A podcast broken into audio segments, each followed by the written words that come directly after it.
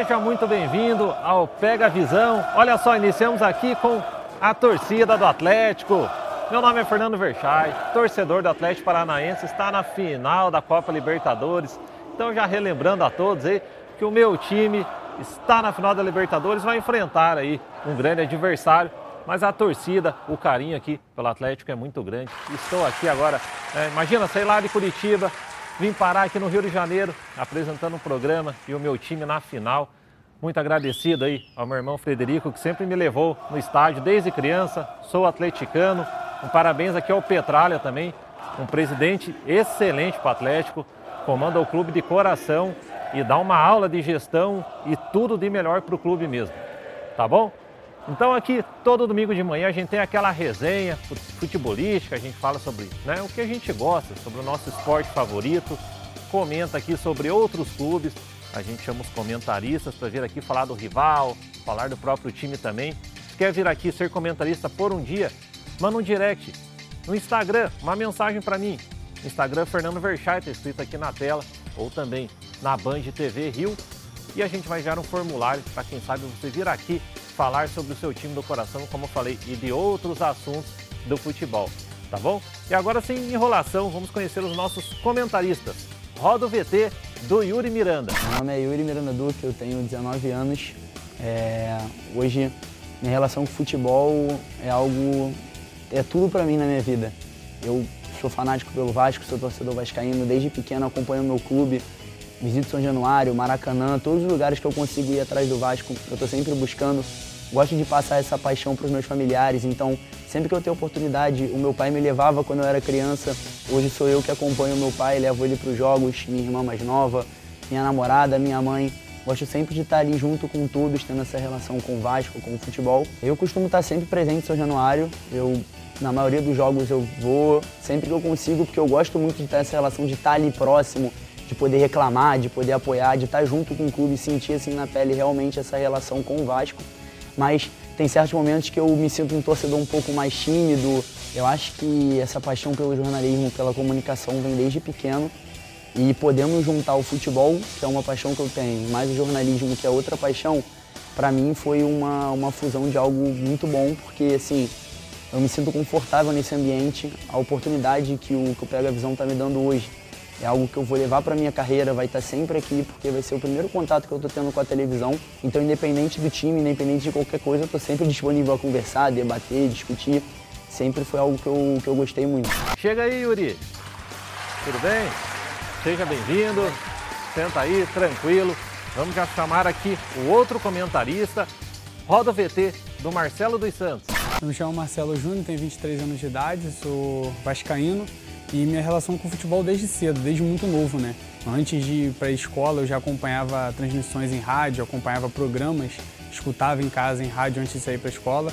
E aí isso aí virou uma paixão. Sempre tive o sonho de trabalhar no meio do futebol, de estar perto de quem trabalha com futebol. Eu gosto sempre de estar em estádio, de estar indo nos jogos do meu clube, do Vasco. É, eu acho o máximo o pessoal que está lá cantando, está apoiando, está vibrando.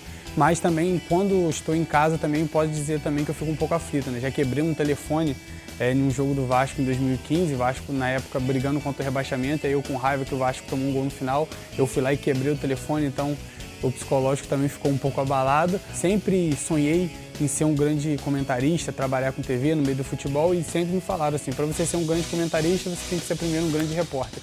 Então eu faço a reportagem hoje de campo, trabalho com isso, gosto de ter essa relação é, com a câmera, os jogos que eu posso ir no futebol carioca, em qualquer divisão eu estou lá acompanhando, isso aí já é uma coisa que vai enriquecer muito para o meu currículo, para a minha vida e uma experiência que me marca, que eu nunca mais vou esquecer. Chega aí, Marcelo. Tudo bem? Seja bem-vindo. Senta aí. Olha só, os dois comentaristas por um dia são vascaínos. Né? Vão estar aqui na torcida comigo pelo título do Atlético Paranaense na Copa Libertadores também. Né? Então já estou ganhando apoio aqui, tá vendo? Os vascaínos já estão junto comigo, né? torcendo pelo Atlético. Pois é. E aí, Yuri, comenta um pouco sobre você, sua paixão pelo futebol, como que você se envolveu com esse esporte. É, então, o futebol está comigo desde que eu sou criança, desde que eu comecei, desde pequeno, meu pai já me levava para a escolinha. Tentei jogar bola alguns anos já, tentei jogar alguns clubes aqui do Rio. E aí minha paixão pelo Vasco começou desde pequeno. passando de família, venho de família portuguesa, então todo mundo já me, passou essa, essa paixão pelo Vasco. E aí foi crescendo, hoje eu tenho uma irmã pequena também, que também é vascaína, me acompanha em alguns jogos. Meu pai, minha mãe, todo mundo junto, indo para São Januário, Maracanã, todos esses estádios aí no Rio para apoiar o Vasco. Bacana, bacana. E você, Marcelo, conta um pouco do Vasco e às vezes relembra um jogo que ficou marcado, um jogador da sua preferência, sua história com o Vasco. Ah, eu comecei a torcer pelo Vasco desde pequeno também, acompanhei ali meados de 2006, 2007 e essa paixão se estendeu, né? Lá em casa só eu sou vascaíno, o resto todo mundo é flamenguista, então fui pelo caminho reverso aí, mas é um clube que eu tenho um carinho muito grande e foi o que me levou também a fazer a paixão pelo jornalismo, né? Hoje eu sou estudante de comunicação social, então isso também muito pela questão do Vasco, pela questão do futebol em si. Bom, vamos começar agora falando aqui de outro clube carioca, né? a nossa conversa, a nossa resenha sobre os times, iniciando com Botafogo e América Mineiro. Quero trazer aqui alguns pontos né, que eu analisei sobre esse jogo e também, claro, os comentaristas foram um dia onde vão falar para a gente o que, que eles imaginam mais para esse confronto. Vou até iniciar aqui perguntando para eles, começando com o Yuri, o que, que você vê Botafogo e América Mineiro? É, então, são clubes que estão numa situação diferente cada um, mas os dois estão brigando na parte de cima da tabela, tentando uma classificação para Sul-Americana, para Libertadores. O Botafogo estava batendo na trave já algumas rodadas no time do, do Luiz Castro, só que é um técnico português, está implementando um, um, estilo de futebol ainda no Brasil que é difícil do torcedor botafoguense tentar se adaptar. Eu acho que desde a partida contra o Juventude, lá no Alfredo, no Alfredo Jacone, que o Botafogo teve de tudo para ganhar e não vem ganhando, enquanto Fortaleza foi um foi para poder virar essa chave e o time poder enganar. E o América é um time que vem para o Rio, um jogo 11 horas da manhã, num horário complicado para um time de Minas, e que provavelmente deve jogar na retranca para tentar fazer um pontinho ou levar a vitória aqui no Rio, no Newton Santos. Certo, certo. Antes de perguntar para o Marcelo, até quero fazer alguns comentários aqui, tento sempre trazer minha opinião também. Queria falar que eu vejo assim que o Botafogo deveria trabalhar muito mais a história do clube, muito mais mesmo. Tá? Queria trazer um exemplo aqui do Garrincha, né? Em 1962 a seleção brasileira foi campeã, o Pelé se machucou no segundo jogo e o Garrincha que, nossa, levou o Brasil ali. É, ninguém ganha a Copa sozinho, né? Mas como as pessoas falam, ah, o Maradona ganhou sozinho em 86. Como falei, ninguém ganha sozinho. Mas dá para dizer que em 62 o Garrincha ali foi o grande destaque né? Às vezes falam, ah, o Pelé é tricampeão mundial, 58, 62 e 70. Ok, mas quem ganhou em 62 foi o Garrincha. Eu vejo assim, comparando, né? Por exemplo, o Pelé. Você vai para Santos, lá tem um museu do Pelé. Três andares, se não me engano até. Pelé para tudo que é lado, é, muitas relíquias. Pô, muito legal o Museu do Pelé. Eu acredito que o Botafogo deveria ter um museu desse tamanho para o Garrincha. O cara pode falar, não, Fernando, mas vai lá no Maracanã que você vai ver uma chuteira. Pô, tô falando um museu. O Garrincha tem mais história que muito clube. Então, não vou mencionar os clubes aqui, mas o, Bota, o Botafogo em si, né? Mas se olhar só para o Garrincha, a história dele. Então, assim, já fui no museu do Botafogo, beleza, claro que lá você vai encontrar também né, muitas relíquias do Garrincha, mas eu estou falando que só o Garrincha dá para fazer um prédio para ele, de tudo que ele jogou bola. E aqui no Rio é um pouco mais, claro, né? O Pelé em primeiro lugar, beleza, não estou dizendo né, que não deveria estar lá, tem que estar lá. Mas o Garrincha foi quase um Pelé, então vamos falar aqui. Eu acho que nacionalmente falando, né, aqui no Rio de Janeiro, que a história é mais viva, Botafogo, beleza, mas você vai para um outro estado, o cara nem imagina que em 1962 foi o Garrincha que foi destaque da Copa. Você que está em casa, tenta dar uma olhada mais na história do Garrincha, que é muito interessante. O cara foi assim de outro planeta mesmo. Bom, agora vindo aqui com o Marcelo, comentar mais aí sobre Botafogo e América Mineiro.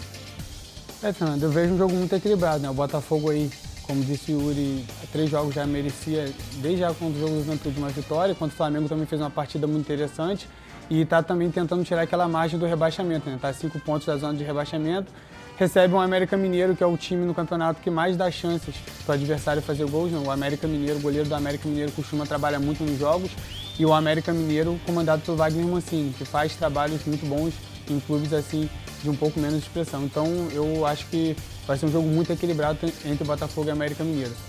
Ok, ok. O América Mineiro que também vem sendo aí até um exemplo de boa gestão, melhorou muito nos últimos anos. Nossa, é, como nosso amigo falou que também um bom trabalho do Mancini.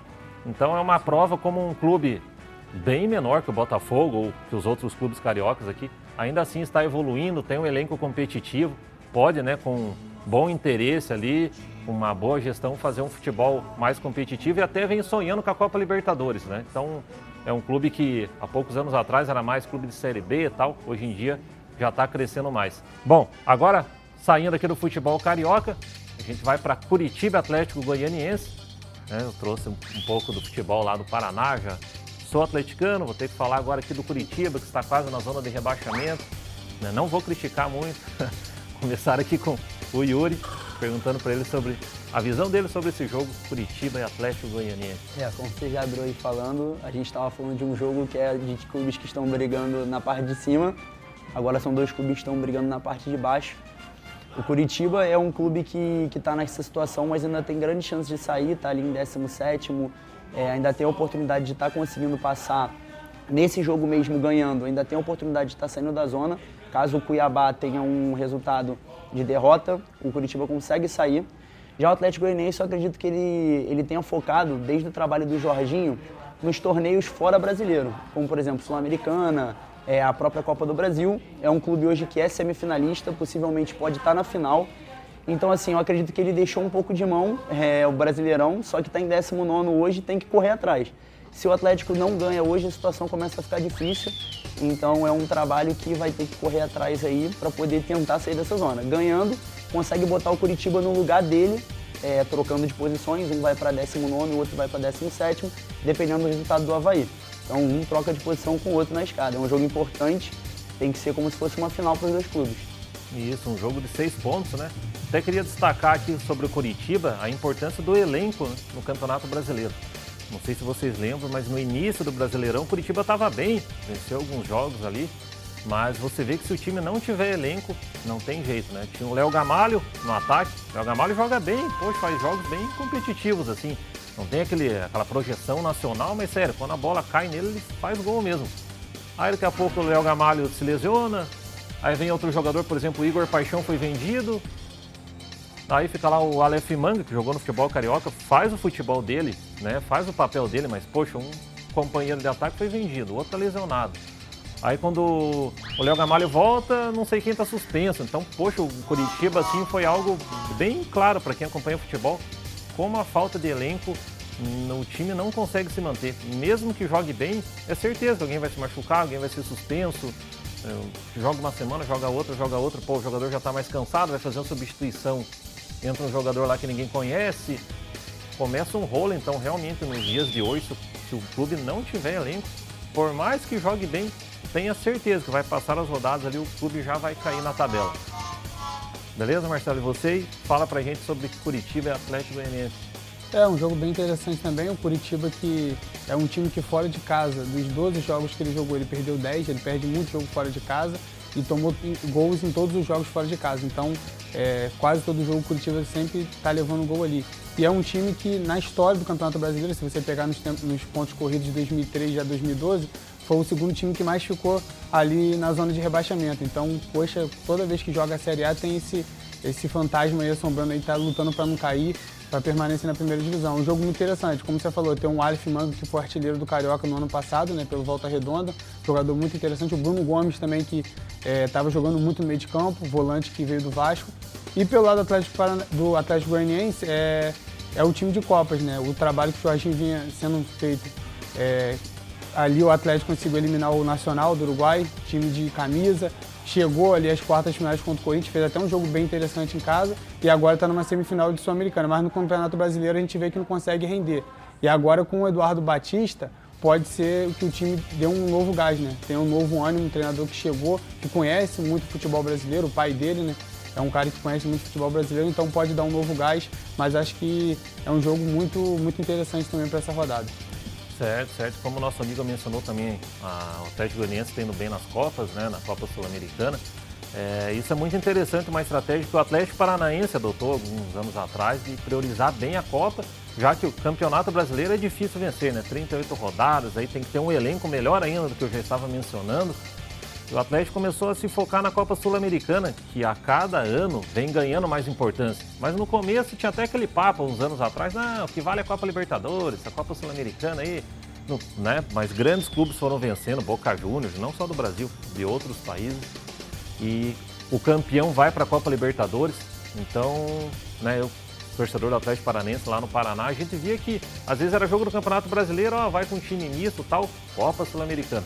O Atlético venceu duas vezes a Copa Sul-Americana, consequentemente, duas vezes para a Copa Libertadores, e isso é um caminho que o Petralha, com, com muita inteligência, tudo que ele diz praticamente acontece. A estratégia dele é muito assertiva em tudo que fala. Ó, a gente vai priorizar as Copas e prioriza a Copa Sul-Americana, vence a Copa Sul-Americana, vai para a Copa Libertadores e, e, aquilo vai se tornando normal. Né? E é um, como que eu posso falar assim, é um título internacional que, para um clube do Paraná, né, quando o Atlético ganhou a Copa Sul-Americana, poxa, é algo de extrema importância. Eu me lembro que o Flamengo chegou na Copa Sul-Americana uns anos atrás e, pô, tava todo mundo falando dessa competição e tal. Então, às vezes, até parecia que não era aquele campeonato, mas quando o teu time chega na decisão e vence tal, você vê a grande importância, até porque se classifica né, para a Copa Libertadores. O Atlético Goianiense vem mais ou menos por esse caminho, como o nosso amigo Marcelo falou. O Campeonato Brasileiro não está indo tão bem, mas certamente, né, tenho assim certeza que eles estão realmente, não, vamos aqui na Copa Sul-Americana. Agora passando pelo São Paulo, a gente chega na final. Então é todo esse contexto a prioridade do time mesmo. Até aqui perguntando para os nossos amigos vasca, vascaínos, né? Eu lembrei do Curitiba, que o Vasco foi campeão na Copa do Brasil em cima do Curitiba. Você lembra daquele jogo, Yuri? Assim, o que, que você pensava após aquele jogo? Agora o Vasco vai. O que você imaginava? Eu estava em São Januário no primeiro jogo, gol do Alexandro. E aí a gente vai em êxtase lá para o Couto Pereira, um jogo dificílimo, porque o time do Curitiba na época estava muito embalado no, na Copa do Brasil. E a gente também tinha um elenco que era fantástico. Hoje, quase toda, todo o elenco do Vasco faz parte de times grandes ou jogadores que se aposentaram em times, em times grandes. E assim, eu lembro que no jogo da volta foi era reza brava, o Vasco caindo na rua nervoso, todo mundo em casa tenso, porque o Vasco toma um gol logo no final, quando fazendo 3 a 2 e aí o clube acaba, o time acaba ficando um pouco perdido, tem a cena que ficou marcada, que é o, Pedri, é, perdão, é o Felipe e o Diego Souza. Eles são substituídos no segundo tempo e eles ficam no túnel de joelho não querendo ver o jogo. Era mais ou menos a mesma sensação que todos os vascaínos aqui no Rio estavam sentindo. E aí no final eu lembro que o Vasco foi campeão, todo mundo, todo o elenco chorando, porque era um elenco muito unido. E assim, eu acho que 2011, dos últimos anos, foi o ano mais glorioso que os vascaínos tiveram de felicidade assim. Porque depois disso a gente teve gestões complicadas que atrapalharam a história do clube. Mas 2011 foi um ano fantástico. Em 2012 a gente classifica para a Sul-Americana também, Libertadores. Tem eh, o Juninho participa também, a volta do Juninho pernambucano para o time. Então foram anos mágicos para a gente ali no Vasco. Acho que é as melhores lembranças que eu tenho com o Vasco, 2011 e 2012, por aí. Certo. E você, Marcelo, lembra desse dia, desses jogos? Lembro, lembro. Pô, nesse jogo eu perdi as unhas todinhas da mão, pode dizer assim, de tanto ruim em casa nervoso, principalmente quando o Curitiba fez o terceiro gol, né? Porque ali o Curitiba tava, tava sendo campeão e quando o Éder Luiz, pô, aquele chute do Éder Luiz ali, cara, do meio da rua ali, que ele acerta, que a bola faz aquela curva, aquilo ali, acho que nem o torcedor mais otimista do Vasco esperava que aquela bola fosse entrar, porque ele chuta de longe, e o efeito que a bola faz, e depois o Vasco se segurando lá atrás do Dedé, pô, essa partida jogou muito, um monstro, o Dedé desarmando muito lá atrás. É, tinha uma defesa muito sólida, né? A gente sabe disso. O sistema defensivo do Vasco era muito forte nessa época e foi a grande última conquista do Vasco, 2011, né? O Vasco não conquista um título tão importante assim desde 2011. Mas acho que foi um jogo que marcou muito. E o Curitiba, por outro lado, tinha um time também muito bom naquela época, né? Tinha o, o Everton Ribeiro, tinha uma galera muito boa que jogou ali. E foi um time que depois, no ano seguinte, foi vice de novo, né? Acabou sendo vice pro Palmeiras, dois anos seguidos vice-campeão da Copa do Brasil. Mas foi um jogo que marcou muito e fica até hoje na, na memória do torcedor vascaíno. Certo, certo. Até fiz essa ligação, né? Porque Curitiba, Curitiba e Vasco. Mas concluindo ainda aqui, Curitiba Atlético Goianiense, espero que o Curitiba conquiste a vitória, até aproveitando essas partidas do Atlético Goianiense na Copa Sul-Americana. Então, às vezes, vai ter um time um pouco mais misto, não vai estar totalmente focado no Brasileirão. E, poxa, Curitiba jogando em casa, contra o rebaixamento. É obrigação vencer mesmo, né? Espero que cumpra com, com esse certo favoritismo, né? Não tem aquele amplo favoritismo, mas é para, mesmo que seja ali com grandes dificuldades, conquistar a vitória. Bom, agora eu vou trazer um jogo aqui do campeonato holandês. Né? Esse é também o objetivo do Pega Visão. A gente fala do futebol carioca, fala de clubes de outro estado, até para quando o teu time for enfrentar, às vezes, adversários de outro estado, você está mais por dentro também do que está acontecendo. A gente chama algumas curiosidades, pergunta aí pro lado torcedor, né, para os comentaristas aqui, poxa, o que, que eles lembram de tal jogo. E também eu trago aqui algumas outras competições para a gente sempre aqui contextualizar com, com outra, outros campeonatos do futebol mundial. Campeonato holandês é, é bem interessante, né? até fiz algumas anotações aqui. Então, o estilo de jogo do campeonato holandês, se você assistir qualquer jogo, se é o primeiro colocado, o último, você pode ver que eles sempre jogam para frente. É, muito toque de bola, muita velocidade, sempre visando o, o, gol, raramente, mas olha, eu não lembro a última vez que isso aconteceu. Raramente você vai assistir o futebol holandês ter um time defensivo. É quase que assim, quase contra as leis do futebol holandês. Né? Então aqui trazendo aqui um pouco maior uma, uma explicação, a gente voltar no tempo. Você já deve ter ouvido falar do carrossel holandês, da laranja mecânica. Então carrossel holandês por quê? Porque os jogadores se moviam como um carrossel. É, o zagueiro não ficava só na zaga, o volante não ficava somente ali no lugar dele, o atacante não era aquele centroavante que fica lá na banheira e não sai dali. Era muitos jogadores se movimentando. E nesse carrossel holandês, esse futebol total que eles chamavam também na época, era uma interação muito grande dentro de campo. Né? Tra trazer aqui algo mais recente, vamos pegar o Barcelona, do Messi, Xavi e Iniesta. É, eles ali com certeza um grande exemplo mais recente do futebol holandês. Né? Trazendo aqui de uma maneira talvez mais ordenada, o Cruyff, talvez já ouviu falar do Johan Cruyff, um dos maiores jogadores da história do futebol holandês. Ele também foi técnico do Barcelona e ele levou essa filosofia para o Barcelona. Né? Inclusive, ele foi técnico do Guardiola, quando o Guardiola jogava no Barcelona. E hoje em dia, claro, o Guardiola está treinando o Manchester City, beleza? Mas ele também leva essa filosofia de jogo, toque de bola rápido. Então o campeonato holandês é muito legal de assistir, muito bacana. É, você sempre vai ver ali clubes realmente atuando ofensivamente. Então falando de campeonato holandês aqui, perguntar para o Yuri qual jogador holandês que mais te marcou da sua preferência. É, então, nos últimos anos a gente não, não conseguiu ver a Holanda ser campeão, pela, ser campeã, né, pelo menos a minha geração. Mas a gente tem alguns jogadores que são marcantes. O meu é, é o Schneider, né? Em 2010 a gente assistiu a Copa da África e o Schneider foi um, disparado um dos melhores jogadores da Copa, se não o melhor. E nesse ano ele estava na Inter de Milão, fez um campeonato absurdo também, foi campeão de Champions, foi, foi artilheiro do, do campeonato italiano, foi campeão italiano, Supercopa da Itália. Então, assim, é um jogador imensamente vitorioso e merecia ter ganhado a bola de ouro nesse ano. Tem até uma conversa polêmica nessa época, que quando o Snyder perde, depois de alguns anos, teve entrevistas com ele, né? Até com o zagueiro Lúcio da seleção brasileira, e o Lúcio fala que ele mesmo acreditava que o Snyder merecia ter ganhado esse prêmio. E aí depois, o Snyder, depois de muitos anos, ele também foi falar que ele sentia que ele merecia, mas na época ele preferiu é, não expor essa opinião na mídia e tudo mais. E assim, falando em futebol holandês, só dando uma adendo, tem um, um, outro lance que me marca muito, que foi na Copa de 2014, que foi quando a Holanda foi enfrentar a Costa Rica, se eu não me engano, é, que foi para a disputa dos, dos pênaltis. E aí o técnico da Holanda, ele faz uma alteração do goleiro que, se eu não me engano, era o Silens, que foi até goleiro do Barcelona há pouco tempo. E aí ele coloca o Tim Crew, que é um goleiro, se eu não me engano, estava no Newcastle United, algo do tipo. E aí todo mundo critica, o Silêncio chora no banco de reserva e tudo mais. E o Tim Cru entra e pega os pênaltis e classifica a Holanda de fase na Copa do Mundo. Também quando fala de Holanda é uma, uma situação marcante, fica na minha mente assim, esses dois jogadores, o Snyder e o Tim Cru, por conta da Copa do Mundo de 2014 no Brasil. Bacana essa partida que ele disse do goleiro, realmente tem toda a razão. É algo que, vou falar assim, só poderia acontecer na Holanda. Ah, o jogo vai para os pênaltis, o técnico substitui. Então o futebol holandês tem essas particularidades. Era um goleiro, me lembro, bem alto. É. ele entrou, né? E pegou os pênaltis. Até falando do Cruyff aqui, eu também lembrei quando o Cruyff era técnico, os jogadores dão reportagem e falam, ó, oh, você é atacante? Aqui no treinamento você vai ficar jogando na defesa. Para você ver como que um defensor pensa. Ah, você é zagueiro? Vamos treinar aqui, hoje você vai jogar no ataque. Para você ver o que, que um atacante passa dentro de campo e quando você for jogar de verdade, você já tem aquela visão do adversário. Então eles têm toda essa, essa troca, esse carrossel holandês, vamos dizer, né?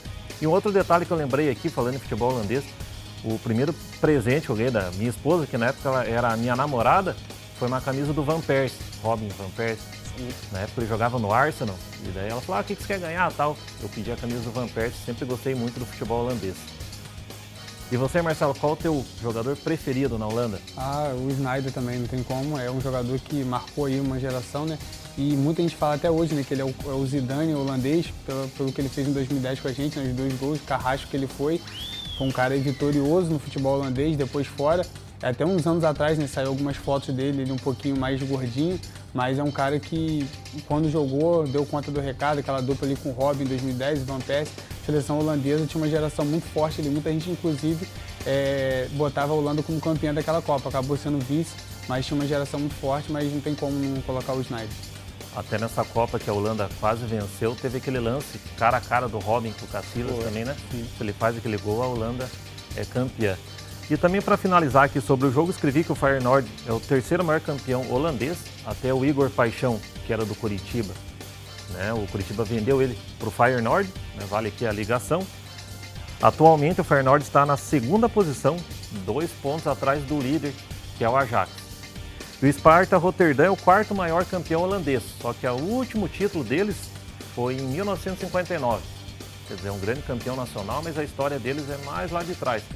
Mas como, de, como esses dias eu falei aqui do Saint-Étienne, no campeonato francês, acho importante a gente saber quais são os maiores campeões. É a mesma coisa que você falar, ah, o Vasco está na Série B. Está na Série B, mas olha a história do Vasco. É importante você saber que esse clube já ganhou Libertadores, já ganhou o Campeonato Brasileiro várias vezes. Já...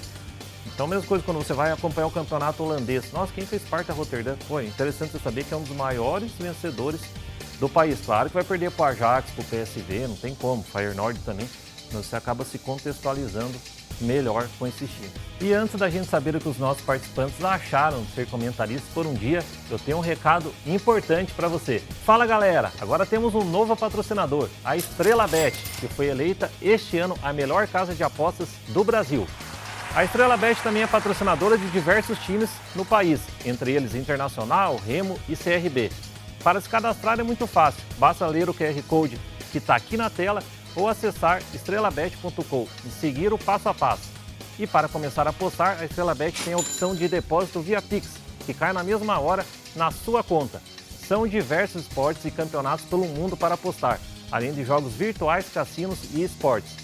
Então não perca tempo, aproveite que hoje o dia está recheado de bons jogos, entra aí na Estrela Bet para tentar fazer aquele dinheirinho extra no final de semana. Maravilha, maravilha. Agora vamos aqui falar com Yuri e com o Marcelo sobre o que eles acharam de ser comentaristas por um dia. Fala aí, Yuri. É, então, uma experiência única para mim. É, eu e Marcelo, a gente conversou já é, e a gente descobriu que nós dois é, temos interesse na área de comunicação, então a gente já estuda para isso. Então é uma oportunidade única da gente estar aqui participando, ainda mais numa, numa TV aberta gigante como a Band. Até agradeço pela participação no programa, mas é um momento único de estar participando aqui, estar podendo comentar sobre futebol, que é uma coisa que a gente gosta tanto, assim, vive no dia a dia com paixão. É, e acredito que é só, só agradecer por ter tido essa oportunidade mesmo. Bacana, bacana. A gente agradece também. E você, Marcelo? Pô, prazer único estar aqui, cara. Obrigado pela oportunidade, a Band, vocês por terem aberto as portas pra gente. Eu até falei com ele que era um sonho um dia participar de um programa de TV, né? E hoje consegui realizar, estar aqui com vocês falando de futebol e dizer que agradecer a Band e também dizer que esse programa também é, tem feito a diferença na vida de muita gente, que muita gente tem um sonho né, de estar aqui, de comentar um pouco sobre futebol e vocês, a Band, abriu os portas aí pra gente. Obrigado. Bacana, eu que agradeço. Poxa, legal ouvir as palavras de vocês aqui. Você vê que eles falam de coração mesmo, torcem pro Vasco de verdade. Então, receber pessoas aqui que gostam do esporte, respeitam a gente, gostam do programa, pra gente é muito gratificante. Bom, você que está em casa, como eu falei, entra no Instagram, arroba Fernando Verchai ou arroba Bandril, envia uma mensagem para a gente aqui. Você pode estar aqui também comentando, sendo comentaristas por um dia. Tá bom, pessoal? Então agora eu vou me despedindo, dizendo aqui que o Atlético está na final da Copa Libertadores, hein? Vamos relembrar, relembrei no começo, relembrando no fim. Torcer pelo Atlético. Parabéns ao Petralha. Obrigado mais uma vez ao meu irmão Frederico, que me fez ser atleticano. É um clube que dá muitas alegrias pra gente. Beijo para vocês. Domingo que vem tem mais. Valeu!